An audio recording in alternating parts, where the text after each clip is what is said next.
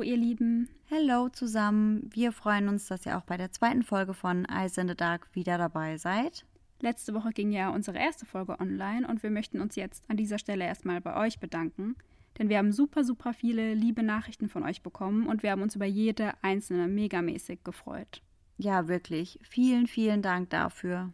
Es war ein Verbesserungspunkt dabei und zwar unser Ton, aber da wurde uns auch gleich ein Tipp mitgegeben, wie wir den verbessern können. Und zwar hieß der Tipp, dass wir uns in eine Höhle, also in eine selbstgebaute, natürlich, setzen können. Und diesen Tipp setzen wir gerade in diesem Moment auch um.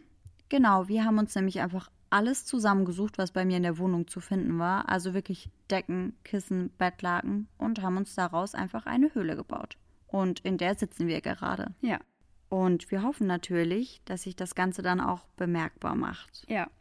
Und jetzt starten wir mit unserem zweiten Fall und ich gebe das Wort an dich, Sarah. Ja, sehr gerne. Ich glaube tatsächlich, dass es auch eine ziemlich lange Folge wird. Ich habe mich nämlich wirklich die letzten Wochen komplett in diesen Fall reingearbeitet und so viele Details entdeckt. Deswegen geht es jetzt dann auch direkt los. Es ist ein wirklich monströses Verbrechen, das im Mai 2014 weltweit Schlagzeilen macht. Das ist eine Geschichte einer sehr, sehr guten Freundschaft die schrecklich schief gelaufen ist. Und ich bin wirklich immer wieder schockiert über die Hintergründe der Tat, aber auch über das Alter der beiden Tatverdächtigen, die zum Zeitpunkt der Tat gerade einmal zwölf Jahre alt sind. Es klingt wie die ausgefallene Handlung eines Horrorfilms, vor allem weil junge Mädchen unglaublich selten morden. Dies sollte ein Weckruf für alle Eltern sein, sagte der zuständige Polizeichef Russell Jack in einer viel zitierten Erklärung über die beiden Täterinnen. Das Internet hat unsere Lebensweise verändert. Es ist voller Informationen und wundervoller Websites, die lehren und unterhalten. Das Internet kann aber auch voller dunkler und böser Dinge sein. Und was genau unser heutiger Fall mit den bösen Seiten des Internets auf sich hat, werden wir später noch genauer unter die Lupe nehmen. Aber nun erstmal zu den Details. Es ist der 31. Mai 2014 und wir befinden uns im Vorort Milwaukee in Waukesha im US-Bundesstaat Wisconsin.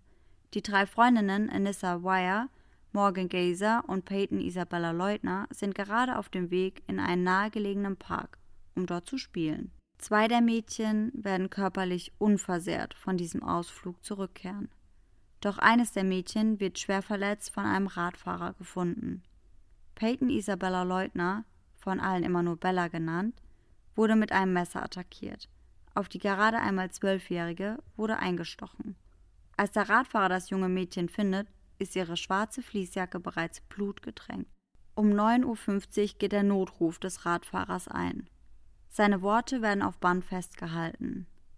Er berichtet dem Polizisten, dass er ein junges Mädchen gefunden hätte und das anscheinend auf sie eingestochen wurde.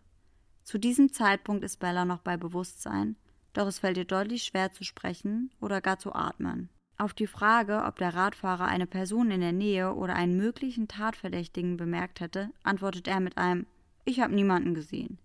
Der Radfahrer bleibt so lange in der Leitung, bis der Rettungswagen und die Polizei am Tatort eintreffen. Als der erste Officer dann vor Ort eintrifft, fragt er das Mädchen direkt, wer ihr das angetan hat. Und Bellas Antwort wird eine ganze Nation schockieren. Aber dazu später mehr. Wir möchten das Ganze ja noch etwas spannend halten. Umgehend wird Bella behandelt und ins nahegelegene Krankenhaus gebracht. Schon als die Rettungskräfte ihr die Klamotten vom Leib schneiden, wird ihnen das Ausmaß ihrer Verletzungen bewusst. Das zwölfjährige Mädchen kämpft um ihr Überleben. Zur selben Zeit veranlasst die Polizei eine Großfahndung in diesem Gebiet. Die komplette Nachbarschaft wird abgeriegelt. Immerhin gibt es zwei vermisste junge Mädchen, und diese werden nun mit Hochdruck gesucht. Zum aktuellen Zeitpunkt steht ja noch nicht fest, was mit ihnen passiert ist und ob die beiden eventuell auch verletzt sind. Doch durch eine Aussage von Bella wendet sich die Einschätzung der Geschehnisse. Da ihr Zustand extrem kritisch war und zu diesem Zeitpunkt nicht klar war, ob Bella die Messerattacke überleben würde, sah Detective Michelle Trussoni es als dringend notwendig, Informationen von ihr zu bekommen. Nur für den Fall, dass sie an ihren Verletzungen sterben würde. Bella bestätigte Trussoni, was sie bereits dem Polizisten am Tatort sagte. Es war ihre Freundin Morgan, die auf sie eingestochen hatte. Und es war noch ein weiteres Mädchen mit im Wald. Noch bevor Bella in den OP gebracht wird, trifft ihre Mutter im Krankenhaus ein. Und in einem Interview mit ABC News beschreibt sie später den wohl schrecklichsten Moment ihres Lebens. Alles, was sie in diesem Moment wahrnehmen konnte, war das Gespräch der zwei Krankenschwestern. Fünf an ihrem Arm, sieben an ihrem Bein. Ich zähle insgesamt 19. Und die andere Krankenschwester bestätigt. Ich zähle auch 19. Bella hatte so viele Stichwunden, dass sie langsam ihren Körper absuchten, um keine Stichwunde zu übersehen. Das Messer durchbohrte ihre Leber, ihre Bauchspeicheldrüse und ihren Magen und verfehlte um nur eine Haaresbreite eine Arterie ihres Herzens. Der behandelnde Arzt Dr. John Kielman berichtet später, dass die Wunde nur ein Millimeter tiefer hätte sein müssen, dann wäre Bella vermutlich innerhalb von ein oder zwei Minuten verblutet. Boah, vor allem überleg dir mal ein oder zwei Minuten, wie schnell das ist. Eben und ein Millimeter. Also sie hatte wirklich unheimliches Glück denn Bella überlebt die brutale Messerattacke wie durch ein Wunder. Während Bella um ihr Überleben kämpft, suchen die Behörden nach den beiden Mädchen, die mit ihr unterwegs waren. Als die Ermittler am Morgan Gazers Haus antreffen, gibt es aber keine Spur der beiden. Morgans Mutter versteht die Welt nicht mehr. Sie erzählt den Ermittlern, dass Morgan mit ihren Freundinnen im Park ist. Auch Anissas Eltern werden kontaktiert. Anissas Mutter durchgeht in ihrer Verzweiflung sogar Anissas Handy. Anscheinend hatte sie dieses nicht dabei, was ich schon etwas komisch finde. Ja, ich auch. Also generell total komisch und gerade in dem Alter hängt man ja nonstop an seinem Handy. Ja, eben. Und wir werden später auch noch herausfinden, dass Anissa generell sehr viel im Internet unterwegs war. Gerade dann passt das für mich nicht zusammen. Anissa hatte das Handy an diesem Tag aber auf jeden Fall nicht dabei und ihre Mutter findet dann eine schockierende Nachricht eine Notiz, in welcher sie sich anscheinend verabschieden möchte. In dieser Notiz steht Das ist mein letzter Wunsch an jene, die sich für mich interessieren. Trauert nicht aufgrund meiner Abwesenheit, aber behaltet mich in Erinnerung, wie ich war. Ich liebe und schätze euch alle und ich würde euch niemals Schaden zufügen. Okay, klingt ja jetzt eigentlich so, als würde sie sich jetzt selbst etwas antun wollen. Ja, genau, das könnte man im ersten Moment vermuten, Allerdings wird sich noch herausstellen, dass sie eher auf der Flucht ist. Also sie ist auf der Suche nach etwas oder jemandem. Oh, okay. Doch schon wenige Stunden später werden die beiden Mädchen gefunden. Sie sitzen auf dem Seitenstreifen der Interstate 94. Sie waren insgesamt über fünf Stunden unterwegs und haben es bis ans Nordende der Stadt geschafft. Die beiden werden unverzüglich zur Polizeistation gebracht und befragt.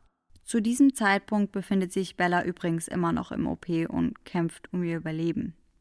Der Ermittler, der die beiden Mädels auf dem Seitenstreifen des Freeways gefunden hatte, lehnt es ab, zu verraten, ob die beiden Blut an ihrer Kleidung hatten. Es gab Beweise, die leicht ersichtlich waren, als die beiden in Gewahrsam genommen wurden.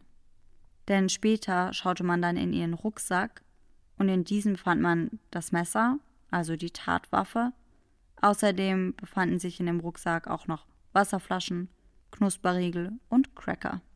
Richtig skurriles Bild. Ich stelle mir gerade so ein blutverschmiertes Messer vor mit Crackern und Wasserflaschen nebeneinander. Ja, genau so war es auch. Und es gibt tatsächlich auch ein Bild von diesem Rucksack, wie der so halb geöffnet ist, dass man reinschauen kann.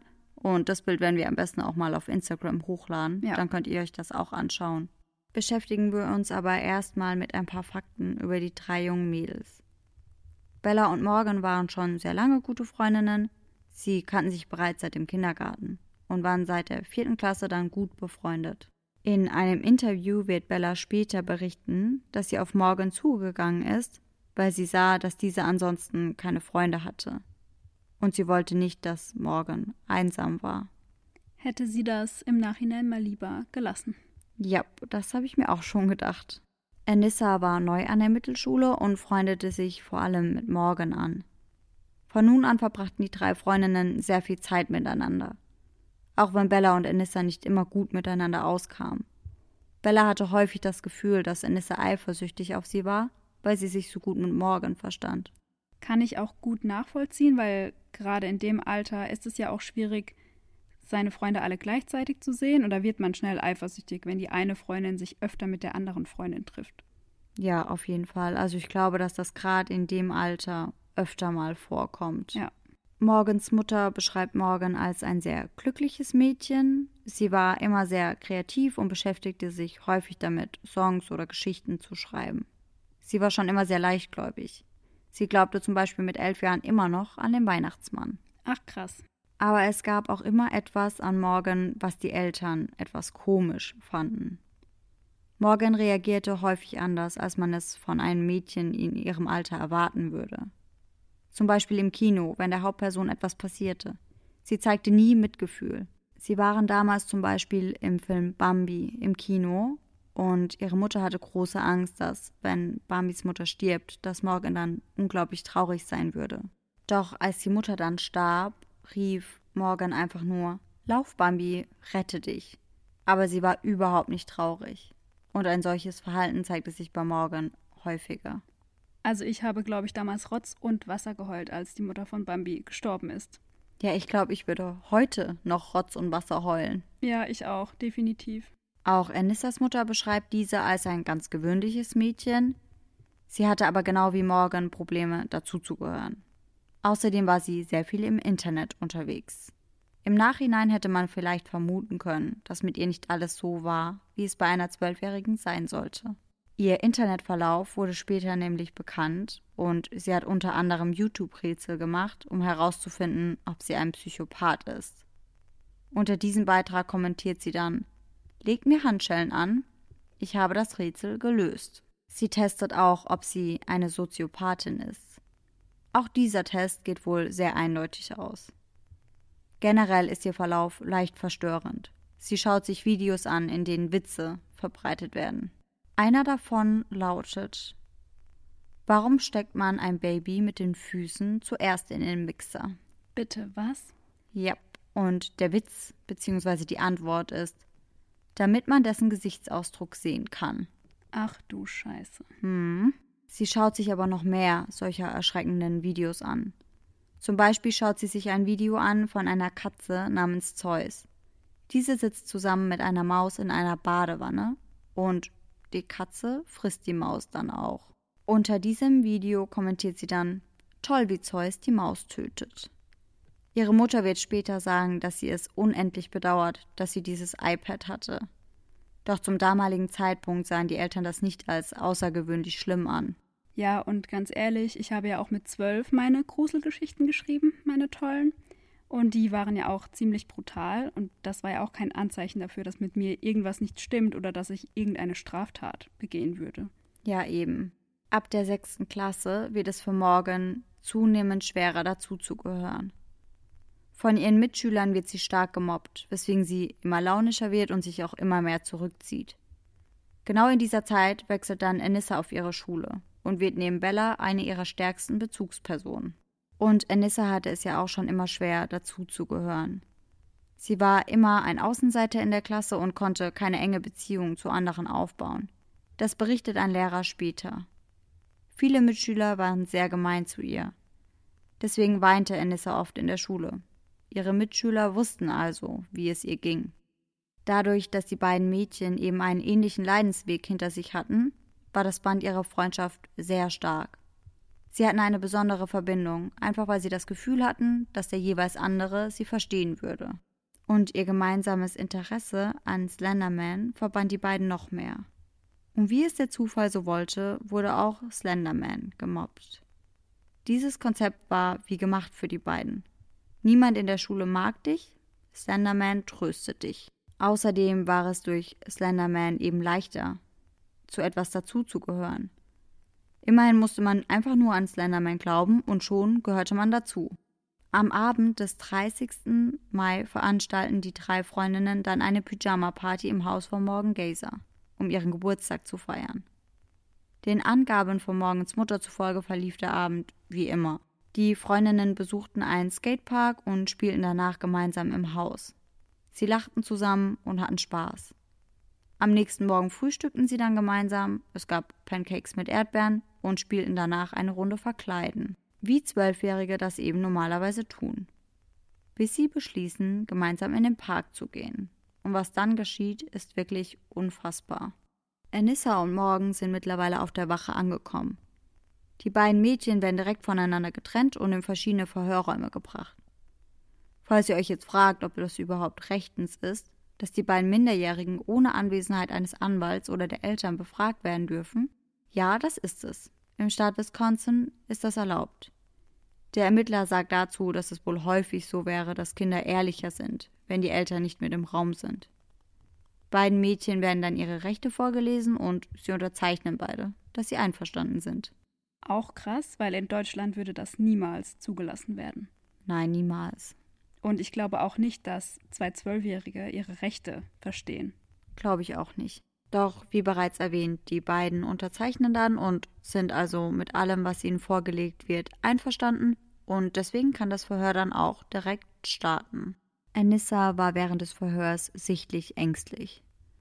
Irgendwann fiel der Ermittlerin auf, dass Anissa einen großen Blutfleck auf ihrem Shirt hatte und außerdem zwei T-Shirts trug. Auf der Aufnahme sieht man dann, dass sich Anissa hinstellen muss. Dann macht ein Polizist Fotos von ihr und von ihrer mit Blut befleckten Kleidung. Dann muss Anissa ihr oberes Shirt hochheben. Und auf der Aufnahme sieht man dann, dass das weiße Shirt, das sie darunter trägt, ebenfalls voller Blut ist. Bisher kann sich aber noch niemand vorstellen, was der Grund für diese grausame Tat sein könnte. Was würdest du denn denken, Laura? Was wäre denn für dich ein, in Anführungszeichen, schlüssiger oder möglicher Grund für so eine Tat? Schwierige Frage, weil Zwölfjährige haben ja noch nicht so große Probleme irgendwie. Ich würde jetzt einfach an so eine Eifersüchtelei denken, die wir vorhin besprochen hatten Ja. zwischen den Freundinnen, aber was anderes würde mir gar nicht einfallen. Genau, also zunächst kommt der Verdacht auf, dass sich diese grausame Tat auf einen Streit über einen Jungen zurückführen lässt. Aber niemand hätte im Endeffekt mit dem Motiv gerechnet, das dann im Endeffekt ans Licht kommt. Die Aufnahmen der Befragungen kann man übrigens auf YouTube finden. Und ich habe mir natürlich beide Befragungen komplett angeschaut und werde euch nun kurz berichten, wie sich die beiden Mädchen zu den Vorkommnissen äußerten.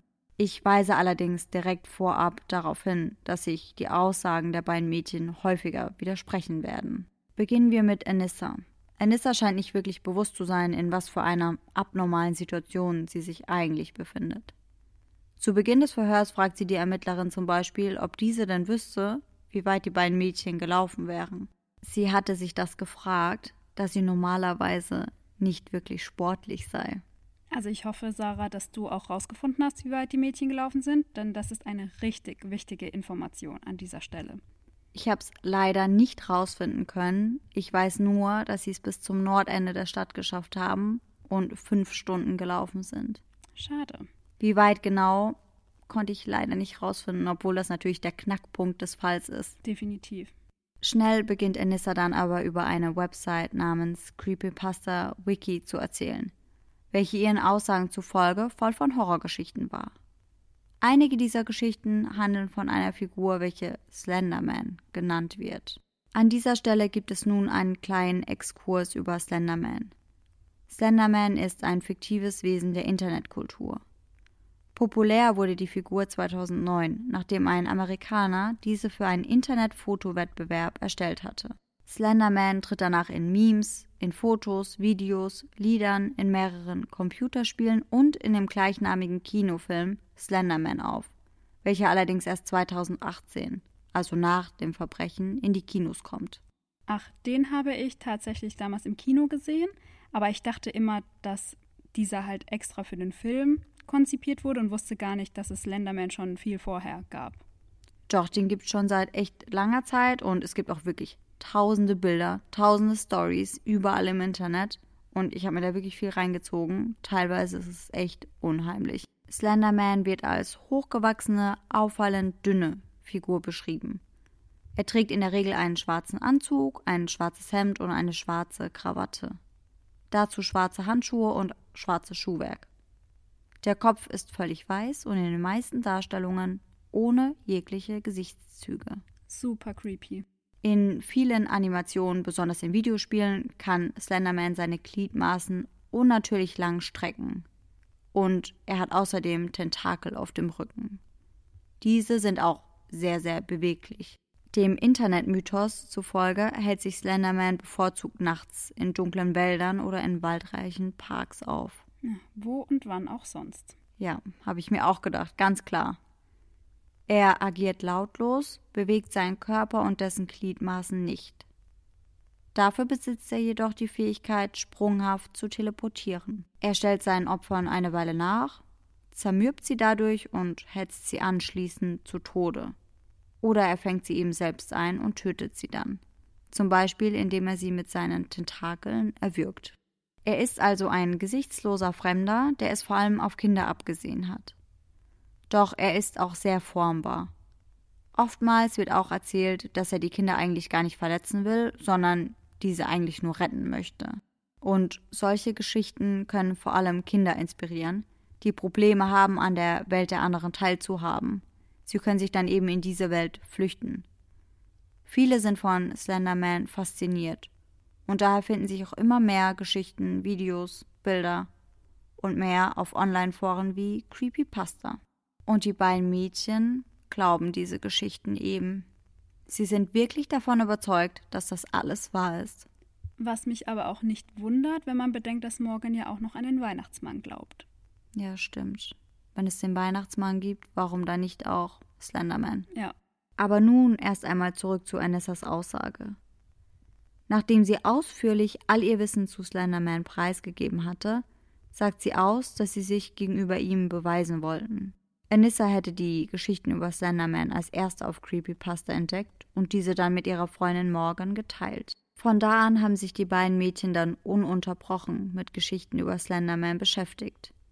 Und der Glaube, dass dieser wirklich existierte, hat sich mehr und mehr in ihren Köpfen manifestiert. Und je mehr sich die beiden Mädchen eben mit diesen Geschichten rund um Slenderman befasst haben, desto mehr haben sie sich auch von Bella distanziert. Es ging einfach so weit, dass der Gedanke, Slenderman würde wirklich existieren, ihre Gedanken dominierte. Anissa geht sogar so weit zu behaupten, dass sie ihn eines Tages gesehen hätte. Sie hätte aus dem Schulbus geschaut und hätte ihn dort stehen sehen. Selbst Bella wird später berichten, dass sie fest davon überzeugt ist, dass die beiden geglaubt haben, dass er wirklich existiert. Morgan hat dann irgendwann herausgefunden, dass Slenderman in einem großen Anwesen mitten im Nicollet National Park leben würde. Und um ebenfalls dort leben zu können, müssten sie auch jemanden umbringen. Dann könnten sie dort als dessen Diener leben. Morgan hätte dann vorgeschlagen, dass sie Bella töten könnten. Danach wollten sie sich dann auf den Weg machen zu dem Park, um das Anwesen von Slenderman zu suchen. Für diese Reise hatten sie sich dann also auch die Cracker, das Wasser und die Knusperriegel eingepackt. Ah, jetzt macht das natürlich ein bisschen Sinn. Ja klar, sie müssen ja wohlgenährt bei Slenderman auftauchen. So, aber jetzt erstmal genug von Anissas Verhör. Schauen wir uns mal kurz an, wie Morgan sich während des Verhörs benommen hat. Sie war sehr entspannt, sehr relaxed und bevor der Ermittler in den Verhörraum kommt, summt sie vor sich hin. Man sieht in dem Video tatsächlich sogar, dass sie anfängt zu tanzen. Es wirkt, als wäre ihr überhaupt nicht bewusst, was passiert ist. Ich meine, sie steht da mit einem Blutfleck auf ihrer Kleidung und dennoch fängt sie an zu tanzen und es wirkt einfach so, als wäre es ein ganz normaler Tag für sie. Als der Ermittler dann in den Verhörraum kommt, fragt sie: Weißt du, was mit Bella passiert ist? Ist sie tot? Der Ermittler sagt ihr, dass er nicht genau weiß, was mit Bella ist. Er weiß nur, dass sie ins Krankenhaus gebracht wurde und dass sie operiert wird. Morgan sagt daraufhin nur, I was just wondering.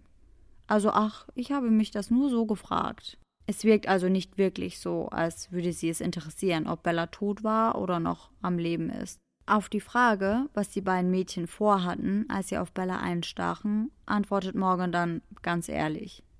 Wir wollten sie töten, sagt sie. Ich sage es einfach, wie es ist. Wir haben versucht, sie zu töten.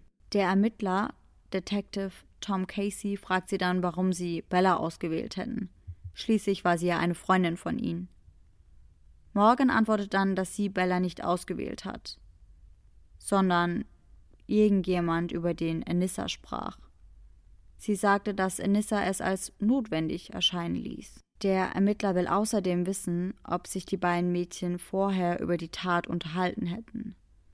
Und Morgan sagt, dass Anissa ihr eben gesagt hätte, dass sie es tun müssen denn sonst würde er ihre Familie töten. Auf die Frage, wer er denn sei, antwortet sie, dass es ein Mann sei. Sie würde ihn nicht kennen, aber Anissa würde ihn kennen. Außerdem wird sie später sagen, dass sie nicht wirklich verstand, was sie da taten. Aber sie wollte nicht, dass Anissa sauer war. Schließlich war es schon schwer genug, Freunde zu finden. Und daher wollte sie auch nicht, dass Anissa wegen so etwas sauer ist oder dass sie Anissa wegen so etwas verlieren würde. Die Ermittler glauben, dass sie sich Bella ausgesucht haben, weil sie einen Zugang zu ihr hatten. Es war also leicht, an sie ranzukommen. Sie hatten die Möglichkeit, mit ihr alleine zu sein. Also planten sie ihre grauenvolle Tat über ganze sechs Monate. Über sechs Monate. Ja, sie werden später berichten, dass sie über sechs Monate geplant haben, wie sie ihre beste Freundin umbringen. Sie gestehen sogar, dass sie sich im Schulbus über ihre Tat ausgetauscht haben oder über ihr Vorhaben. Natürlich haben sie dabei immer geflüstert, damit niemand etwas davon mitbekommt. Sie haben sogar extra Codewörter für bestimmte Wörter benutzt, wie Cracker für Messer und Itch für das Töten. Insgesamt gab es drei verschiedene Pläne, wie sie Bella töten wollten. Zunächst hatten sie vor, es während Morgans Übernachtungsparty zu tun. Sie wollten Bella Ducktape auf den Mund kleben, dann auf ihren Nacken einstechen und sie dann unter der Decke verstecken und abhauen.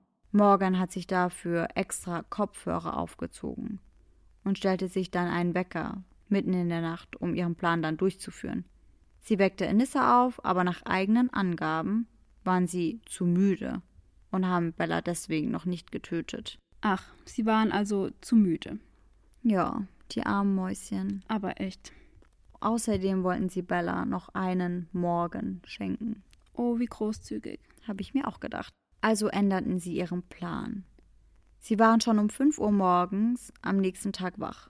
Sie stehen auf, sie spielen mit Knete, beschäftigen sich mit ihren iPads.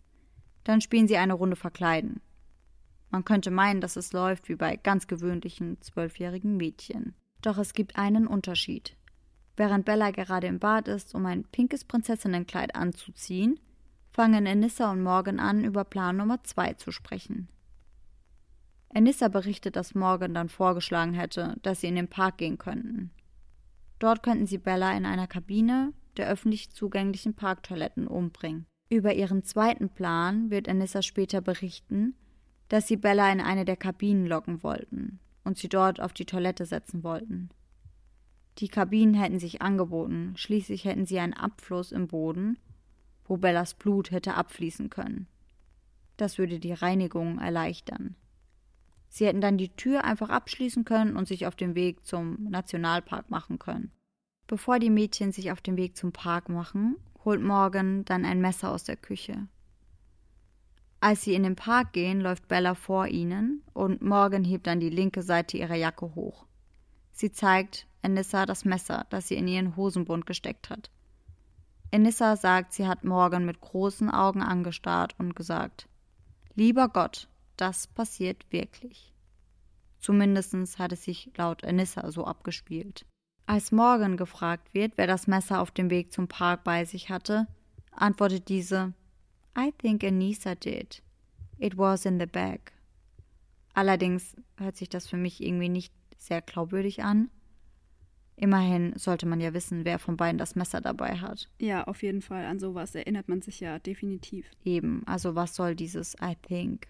Aber das passiert während des ganzen Verhörs immer wieder. Der Ermittler sagt später aus, dass er das Gefühl hatte, dass Morgan Enissa die Schuld in die Schuhe schieben wollte. Sie behauptet unter anderem auch, dass Enissa vorgeschlagen hätte, dass sie Bella umbringen müssen. Also es finden sich einfach immer wieder Widersprüche in den Aussagen. Für mich wirkt Enissa glaubwürdiger. Aber das sei mal so dahingestellt. Das muss ja auch jeder irgendwo für sich entscheiden, wen er als glaubwürdiger empfindet oder nicht. Ja. Auch die Ermittler werden später sagen, dass Morgens Aussagen immer sehr vage sind.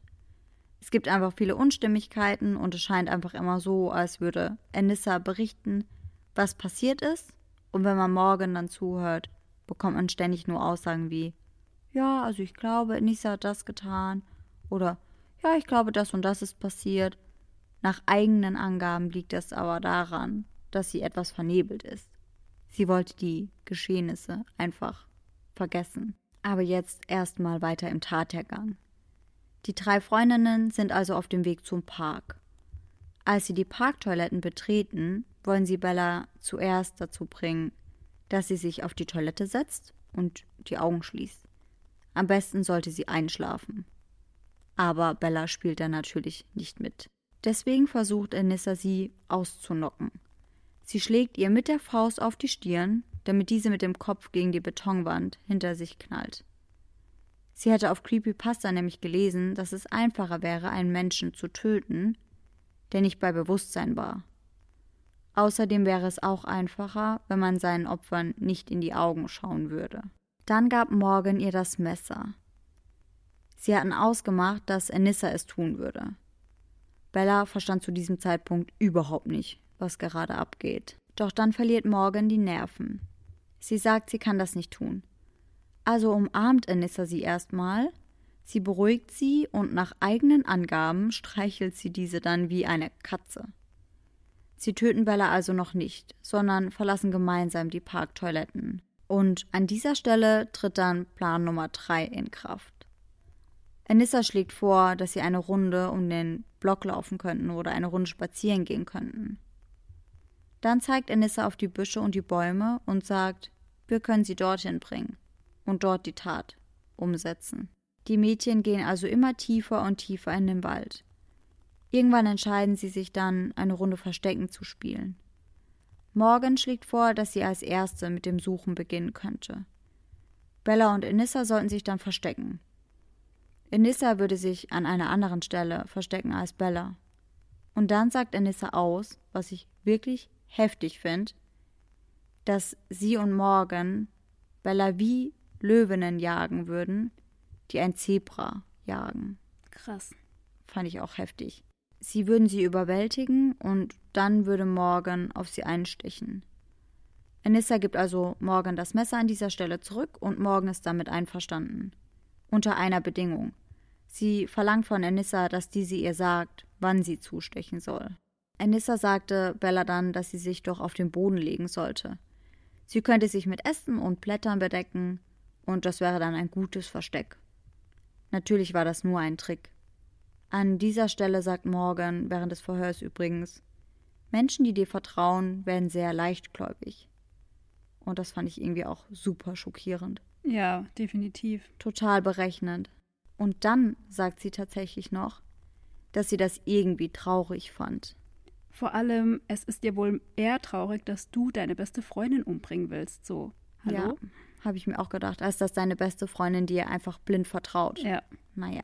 Als Anissa dann etwa eineinhalb Meter von Bella entfernt ist, schreit sie zu Morgan.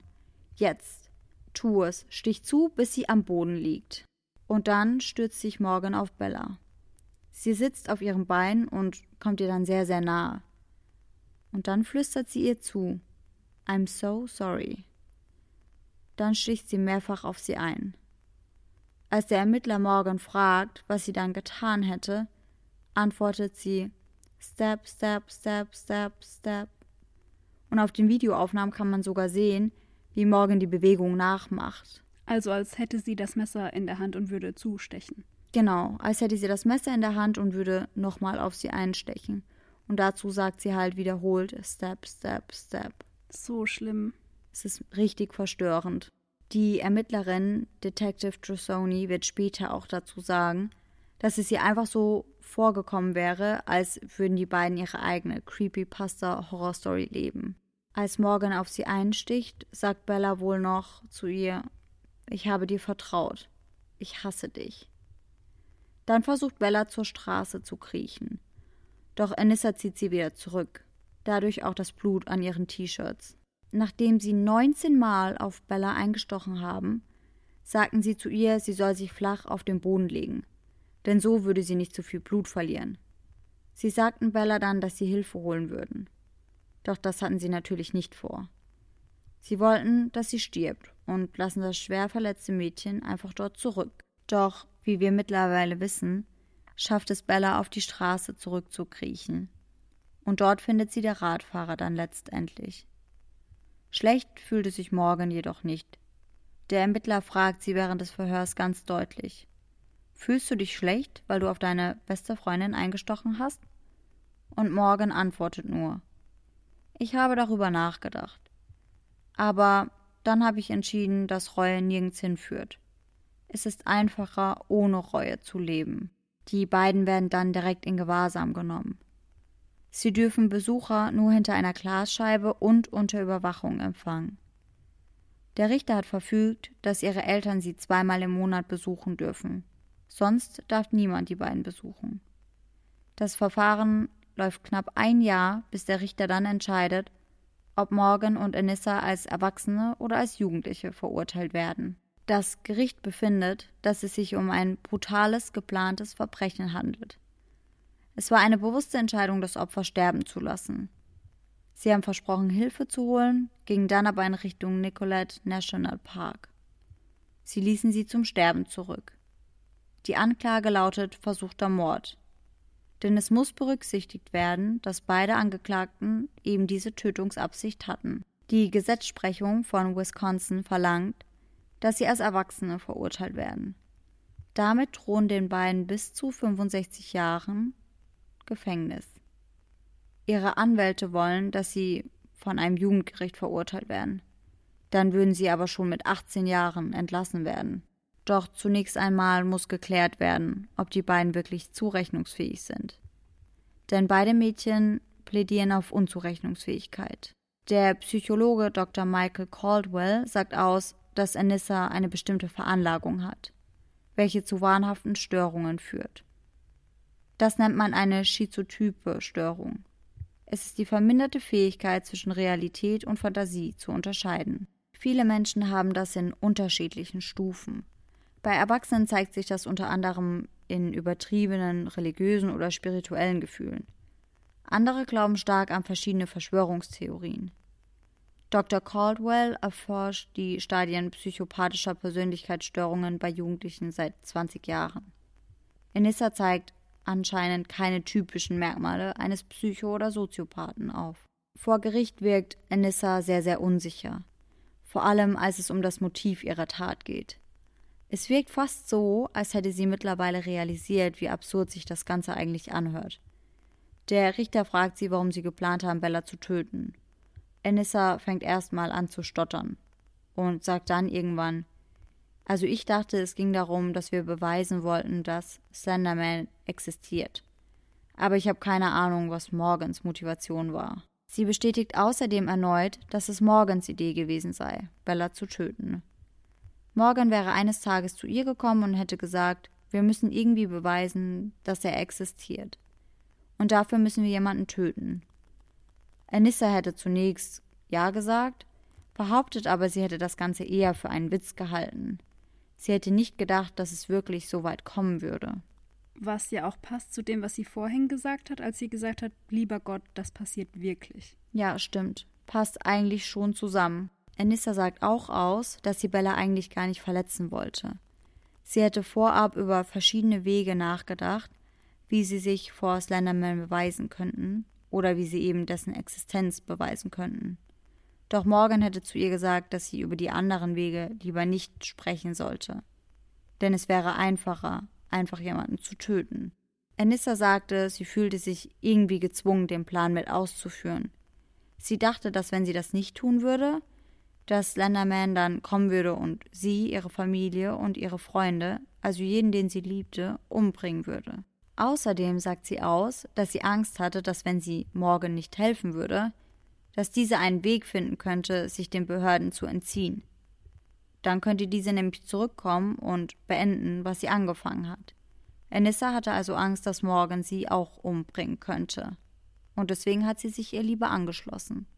Also, dass sie Angst vor Morgan hat, kann ich nachvollziehen. Weil wenn du merkst, okay, jemand ist wirklich bereit, einen anderen Menschen umzubringen, gehst du ja davon aus, dass er das auch wieder tun würde. Ja, auf jeden Fall. Also ich kann das tatsächlich schon auch verstehen.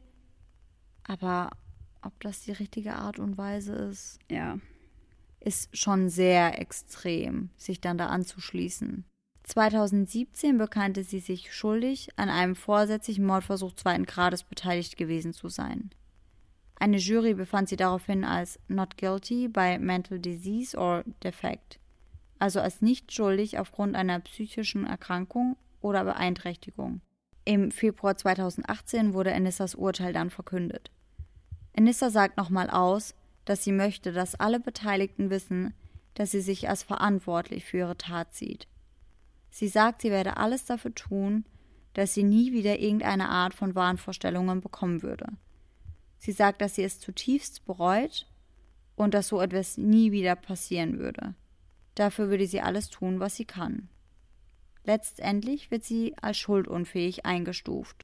Der Bezirksrichter von Waukesha County, Michael Boren, verurteilt die mittlerweile 16-jährige Anissa zu 25 Jahren bis lebenslänglich. Dieses Urteil beinhaltet eine Strafe von mindestens drei Jahren Freiheitsentzug und die nicht freiwillige Behandlung in einer staatlichen psychiatrischen Anstalt, gefolgt von kommunaler Überwachung bis zum Alter von 37 Jahren. Morgan wurde ebenfalls untersucht. Der Psychologe Dr. Kenneth Casimir verkündet die Diagnose im psychologischen Gutachten. Sie lautet Schizophrenie. Schizophrenie ist eine der schwersten und am häufigsten untersuchten psychischen Erkrankungen des Menschen. Es ist eine psychische Krankheit, ausgelöst von einer Kombination aus genetischer Veranlagung und Stresssituation. So können sich Symptome manifestieren. Betroffene verlieren also den Realitätsbezug. Es treten zum Beispiel Halluzinationen auf oder man hört Stimmen. Man hat Visionen. Beispielsweise das Gefühl, es krabble etwas auf einem herum. Ein schwerer Verlauf der Schizophrenie von Morgan sei vorhersehbar gewesen, sagt der Psychologe später. Er diagnostiziert außerdem eine Störung des Sozialverhaltens. Und Schizophrenie liegt auch in der Familie von Morgan. Ihr Vater wird später berichten, dass er selbst auch unter Schizophrenie leidet. Sie teilten Morgan damals die Diagnose mit und Morgan war nicht mal wirklich überrascht. Ihr Vater denkt, dass sie es vermutlich schon vorher gewusst hatte. Seit sie von der Diagnose weiß, nimmt Morgan freiwillig Neuroleptika ein und wird im Landeskrankenhaus behandelt. Wahnvorstellungen haben nichts mit Wahrnehmung zu tun. Sie entstehen nur durch die Gedanken. Glaubt man also, dass Slenderman existiert, ist das eine Wahnvorstellung. Wenn man ihn sieht, ist das eine Halluzination. Morgan wird später berichten, dass sie schon mit drei Jahren Halluzinationen hatte. Sie sah nachts Geister. Sie zogen sie an ihren Haaren und sie bissen sie. Als sie das ihren Eltern erzählte, haben diese sie aber wieder ins Bett geschickt. Ihre Mutter kann sich daran überhaupt nicht mehr erinnern. Kann man aber verstehen, dass die Eltern sie wieder ins Bett geschickt haben, weil jedes Kind in dem Alter hat mal Angst vor Monstern oder Geistern im Schrank oder unterm Bett. Und ich glaube, dass alle Eltern ihre Kinder dann einfach wieder zurück ins Bett bringen, wenn sowas passiert. Ja, genau. So nach dem Motto, ja, du hast irgendwie schlecht geträumt oder sonst was. Ja. Leg dich wieder hin, ist schon alles in Ordnung. Genau.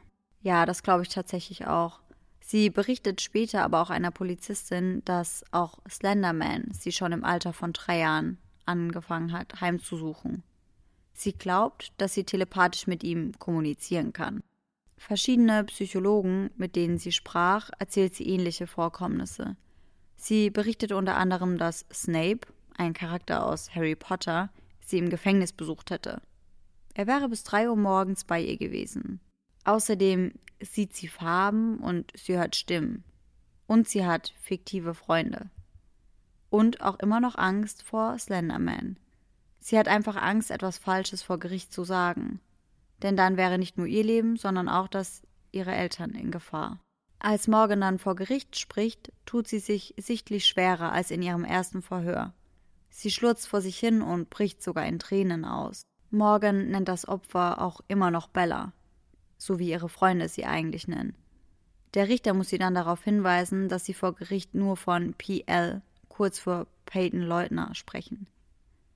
Alleine, dass sie sie noch Bella nennt, finde ich irgendwie befremdlich. Ja, finde ich auch. Ich meine, immerhin hat sie versucht, sie umzubringen. Also glaube ich nicht, dass Bella sie noch zu ihren Freundinnen zählt. Das bezweifle ich auch. Auch der Detective Tom Casey, der zuständig für Morgans Befragung war, sagt vor Gericht aus. Er sagt, dass er während der Vernehmung nicht das Gefühl hatte, dass Morgan ihre Tat in irgendeiner Art und Weise bereut. Sie hat weder geweint, noch hat sie irgendwelche Gefühle gezeigt. Bei der Urteilsverkündung im Dezember 2017 entschuldigt sich Morgan dann unter Tränen bei Bella und bei ihrer Familie. Sie hofft, dass es Bella gut geht. Morgan bekennt sich des Verbrechens schuldig, um einer drohenden Gefängnisstrafe zu entgehen. Sie wird von Psychiatern beurteilt, um zu bestimmen, wie lange sie in die psychiatrische Klinik eingewiesen werden sollte. Die Anklage fordert die Maximalstrafe, dass sie Stimmen in ihrem Kopf hört und somit eine Gefahr für sich selbst und für die Gesellschaft ist. Morgan wird des versuchten vorsätzlichen Mordes ersten Grades verurteilt.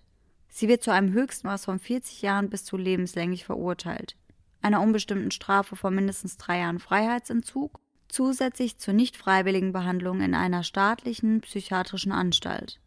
Hier muss sie bis zur vollständigen Besserung ihrer Symptome bleiben oder bis zum Alter von 53 Jahren, je nachdem, was ihm zuerst eintritt. Gefolgt von fortgesetzter kommunaler Überwachung, periodischen Neubeurteilungen und oder Wiedereinweisung und weiterer Behandlung, je nach Bedarf. Der Sprecher der Familie Leutner, Steve Lyons, sagt, sie sei mit dem Urteil zufrieden. Sie glauben, dass der Gerechtigkeit Genüge getan wurde. Das Urteil ermöglicht Bella und ihre Familie damit abzuschließen und es gewährleistet außerdem die Sicherheit von Bella, ihrer Familie und der Gemeinde. Und somit sind wir eigentlich auch schon am Ende unseres heutigen Falls angelangt. Und ausnahmsweise gab es tatsächlich mal ein Happy End, mehr oder weniger. Ja, ich finde es super, dass Bella so stark ist und das überlebt hat und einfach echt bewundernswert, finde ich. Ja, mega, finde ich auch. Bevor wir jetzt aber endgültig abschließen, hätte ich noch die ein oder andere Frage an dich. Ja, sehr gerne. Schieß los. Also erstens, du hast ja vorhin von vorsätzlichem versuchten Mordes ersten Grades und zweiten Grades gesprochen. Genau. Was ist denn da genau der Unterschied? Also im europäischen Rechtsraum gibt es diese Unterscheidung ja überhaupt nicht. In den USA hingegen schon.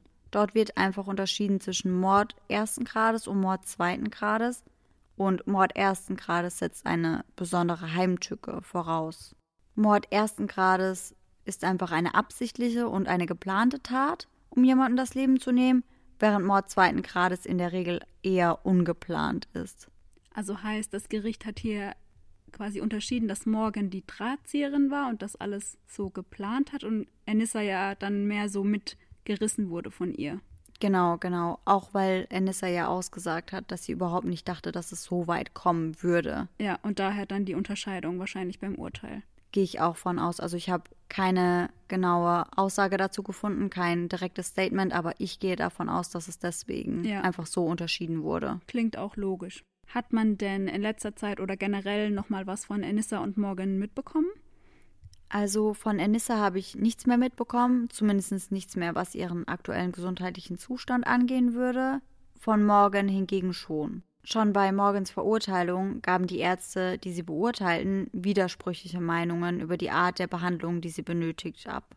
Und auch über die Schwere der anhaltenden Halluzinationen, die sie eben hat. Die Staatsanwälte legten zum Beispiel eine Zeugenaussage eines Arztes vor, der eben aussagte, dass Morgan noch lange Zeit Stimmen von jemandem namens Maggie gehört hätte. Dieser räumte zwar auch ein, dass Morgan in den letzten drei Jahren bedeutende Fortschritte gemacht hat, sagt jedoch, dass er nachdrücklich glaubt, dass sie nach wie vor eine Gefahr für sich selbst und für andere darstellt. Morgans Anwälte hingegen sprechen sich dafür aus, dass sie in eine weniger strenge Einrichtung mit Kindern in ihrem Alter verlegt werden sollte denn zum aktuellen Zeitpunkt befindet sie sich in einer Anstalt, in der eben nur Erwachsene sind. Heißt, sie hat nichts mit Kindern oder Jugendlichen in ihrem Alter zu tun. Würde sie in eine weniger strenge Einrichtung mit Jugendlichen in ihrem Alter kommen, dann könnte sie Ausflüge unter Aufsicht unternehmen und könnte sich eben mit Kindern in ihrem Alter beschäftigen. Morgens Anwalt sagt dazu, dass sie eben eine Krankheit hat, die sie sich ja nicht ausgesucht hat. Also ist sie dann noch in dieser strengeren Anstalt oder wurde sie verlegt? Nein, also sie ist momentan immer noch in dieser strengeren Anstalt. Okay.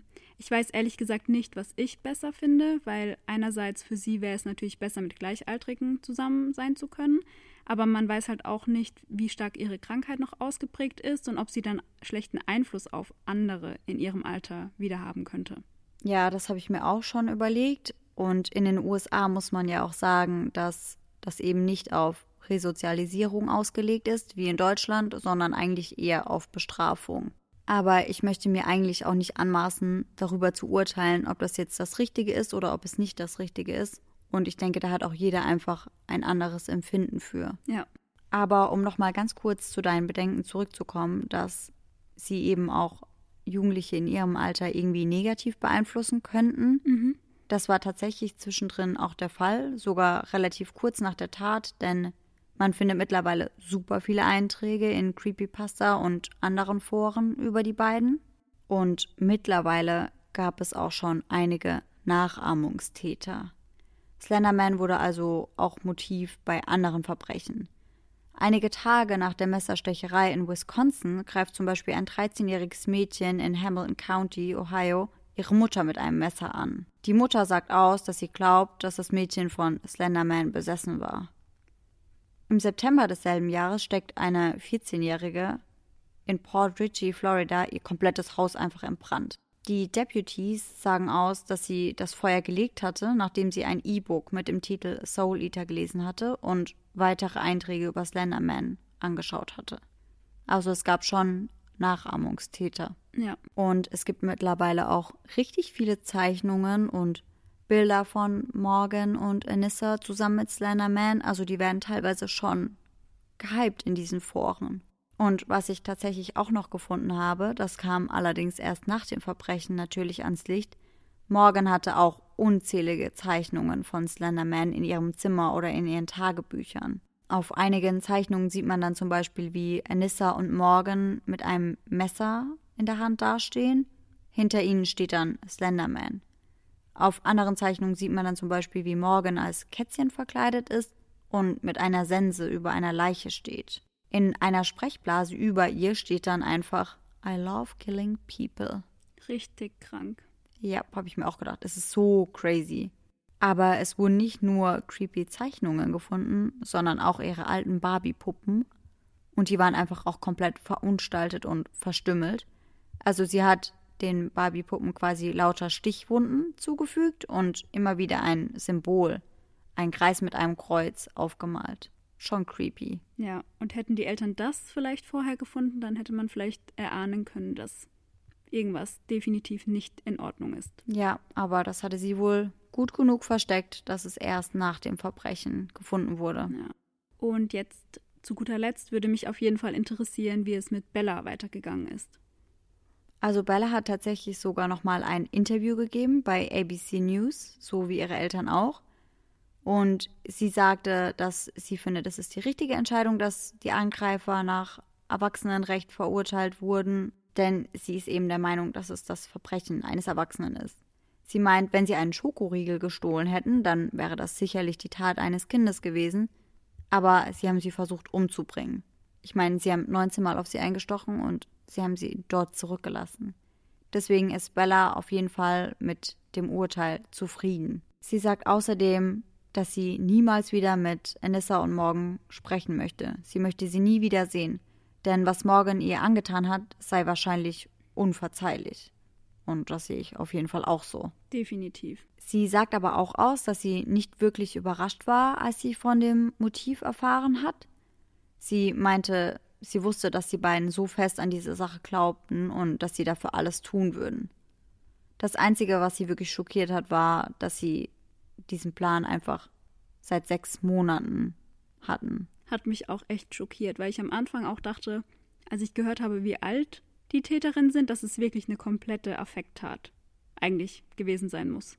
Hätte ich auch gedacht. Also, dass man da wirklich sechs Monate lang dran tüftelt, finde ich auch heftig. Ja. Und das hat Bella auch am meisten schockiert. Doch auch wenn Bella nie wieder mit den beiden sprechen möchte, hat sie oft darüber nachgedacht, was sie ihnen sagen würde, wenn sie sie nochmal sehen würde. Und sie sagt mittlerweile, dass sie ihnen wahrscheinlich zunächst einmal danken würde. Denn nur wegen dem, was sie ihr angetan haben, hat sie das Leben, das sie heute hat. Sie liebt ihr Leben mehr als zuvor und sie hat mittlerweile einen genauen Plan. Ich meine, mit zwölf hat man das, glaube ich, in der Regel sowieso nicht so extrem. Aber mittlerweile ist sie 17 Jahre alt, sie ist in der Oberstufe und im Jahr 2020 wird sie dann das College besuchen. Und sie hat, wie gesagt, einen genauen Plan. Sie möchte eine medizinische Laufbahn einschlagen. Und das will sie machen, weil sie inspiriert wurde von dem, was ihr passiert ist. Sie möchte anderen Leuten helfen. Ich finde es auch echt super beeindruckend, wie erwachsen Bella mit der ganzen Situation umgeht und wie stark sie einfach ist. Allein die Aussage, dass sie sich bei den beiden bedanken würde, dafür, wo sie jetzt steht, Ja. das zeigt einfach so viel Stärke und das in so jungen Jahren finde ich echt beeindruckend. Ja, finde ich auf jeden Fall auch. Muss man, muss man ihr schon lassen. Ich glaube, nicht viele Leute würden so mit einer solchen Situation umgehen. Nee. So, und für alle Leute, die der Meinung sind, ich habe genug gequasselt für heute, ich muss euch leider enttäuschen. Denn jetzt gibt's noch eine kleine Gruselgeschichte bei Laura Regenauer. Denn wir haben das letzte Mal vergessen zu erwähnen, dass Sarah die immer vorlesen wird. Denn ich kenne die Geschichten ja schon und es macht es einfach um einiges witziger, wenn die Geschichten jemand vorliest, der diese noch nicht kennt. Okay, dann legen wir direkt mal los mit unserer zweiten Gruselgeschichte. Die heutige Geschichte heißt Gefangen im Spiegel. Ich ging mit meiner Freundin Sabrina shoppen. Wir probierten alles Mögliche an. Dann betrachteten wir uns im Spiegel. Doch auf einmal blinkte meiner Freundin ihr Spiegelbild. SOS. ich schaute neben mich, meine Freundin war weg. Seitdem habe ich Sabrina nie wieder gesehen. Kurz und knackig, würde ich sagen. Ja, so schnell verliert man eine Freundin. Ja. Tschüss, Sabrina. Und tschüss an alle Eisene Dark-Fans, denn wir sind wieder am Ende unserer Folge angelangt. Genau, den Fall für nächste Woche werden wir später noch ziehen und wir hoffen natürlich, dass ihr dann auch wieder einschaltet. Und sonst wieder schöne Träume bis dahin und bis bald. Bis dann. Tschüss. Tschüssi.